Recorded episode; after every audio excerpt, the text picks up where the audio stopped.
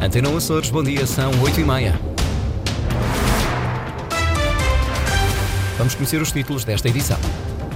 São cada vez mais os sem-abrigo nos Açores, faltam números oficiais, mas essa é a visão de quem trabalha no terreno. Comissão Bilateral Permanente Portugal-Estados Unidos reúne a partir de hoje na terceira.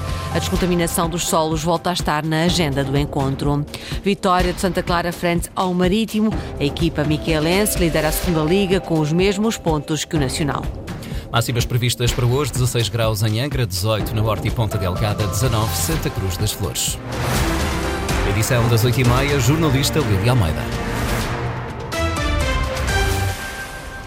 Está a aumentar o número de sem-abrigo nos Açores. A região segue a tendência nacional. Apesar de não existirem dados recentes, é esta a visão de quem trabalha no terreno. Em 2020 existiam quase 500 pessoas nesta condição no arquipélago e hoje, Analial Pereira, a situação pode ser muito mais complexa. Os dados atualizados não são conhecidos e a realidade dos sem-abrigo nos Açores tem sido escondida à custa da pressão turística na região portuguesa que tem liderado a taxa de risco de pobreza. Há uma grande pressão, essencialmente por causa do turismo. Em Ponta da Algada, até a Câmara quer montar um sistema de videovigilância.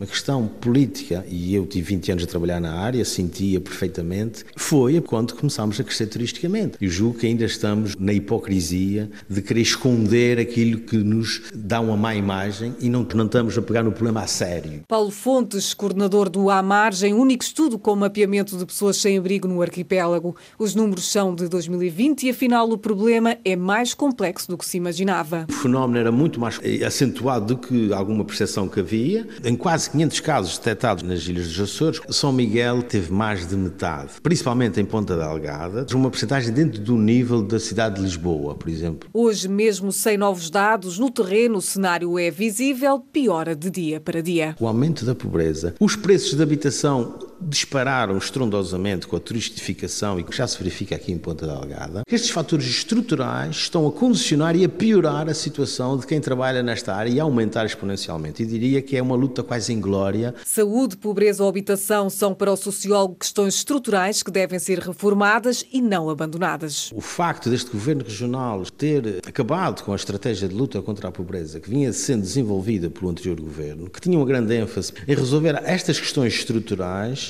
e julgo que não continuando a avançar com reformas estruturais na área social, vamos piorar bastante estes números. Números que na região estão desatualizados, faltam estudos e dados recentes sobre a condição de sem-abrigo no arquipélago. A situação dos sem-abrigo nos Açores, Antena 1 está a olhar durante a manhã para a realidade de quem não tem casa para viver. Ponta Delgada concentra o maior número de casos de sem-abrigo. É também neste Conselho que arrancou o projeto Housing First, mas as instituições reivindicam mais respostas sociais. Vivem na rua num corte com a sociedade atenuado por equipas de intervenção. É nas dependências que por vezes homens e mulheres sem rumo encontram refúgio. E fiquei sem casa. É viver na rua com o meu marido, na chuva, com frio.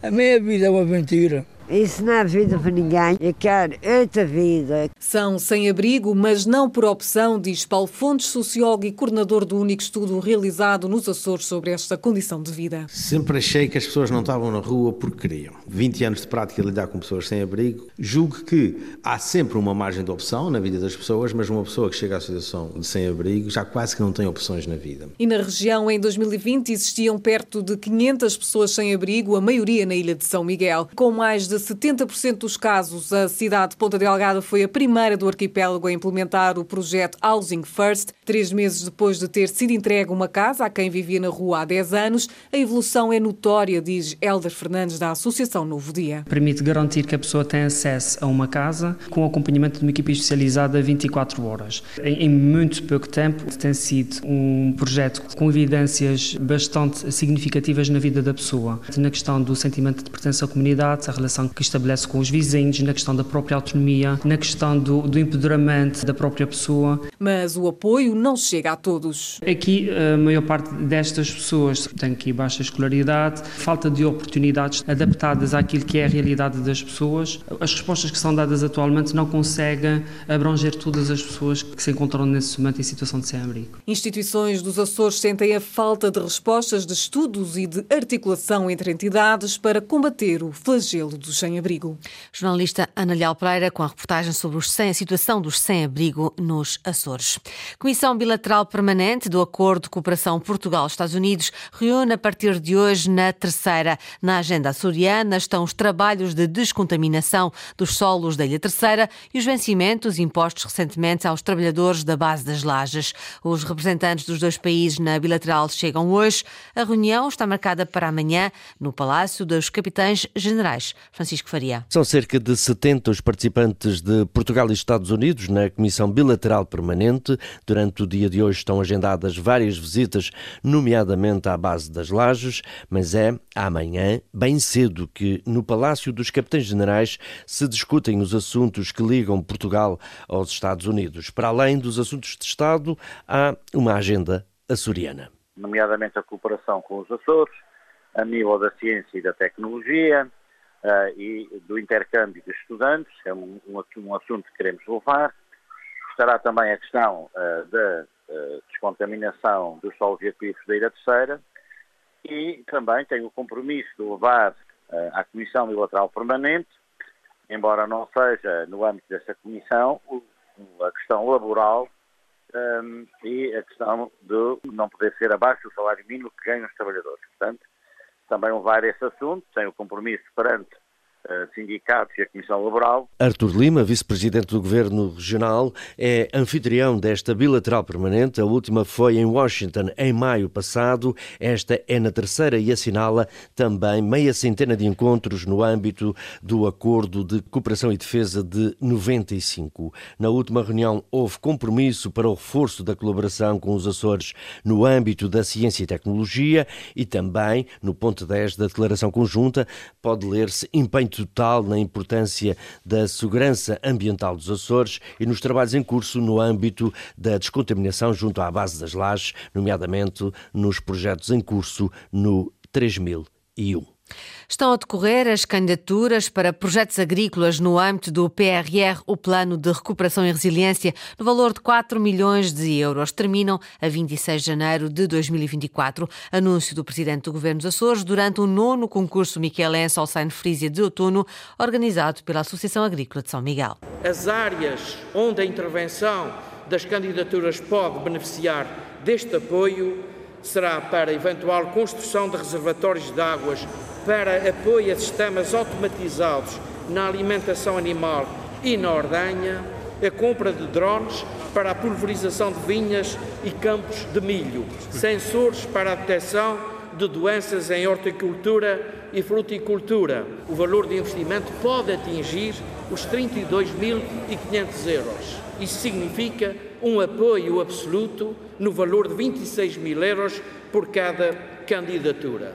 Quanto a respostas às reivindicações dos agricultores, tais como a diminuição dos custos da segurança social para os jovens e também apoios para minimizar as taxas de juro, José Manuel Bolheiro diz que são problemas a estudar. É preciso tornar os transportes, a agricultura ou a energia mais verdes nos Açores. A região está ainda longe da neutralidade carbónica, admite Alonso Miguel, o secretário regional do Ambiente e Alterações Climáticas, que esteve no Dubai na COP28, a Cimeira Internacional das Nações Unidas sobre o Clima para apresentar o roteiro para a neutralidade carbónica dos Açores. O plano quer, Rita Fernandes, enviada especial da Antena 1, reduzir as emissões, sobretudo na agricultura. Substituir fertilizantes sintéticos por orgânicos ou reflorestar mais de 23 mil hectares, sobretudo em áreas protegidas, diz o secretário regional do Ambiente e Alterações Climáticas. Estes são alguns dos objetivos para aproximar os Açores das emissões zero de dióxido de carbono, um cenário que ainda está muito longe. We are very far from the prospect to reach Nos transportes, o secretário regional fala de investimento em ciclovias e também no uso de biocombustíveis, mas até 2030 a região vai continuar muito dependente dos combustíveis fósseis. Until 2040, uh, we will have an increase of, but still with high dependence Os Açores já sentem os efeitos das alterações climáticas, mais recentemente com o furacão Lorenzo.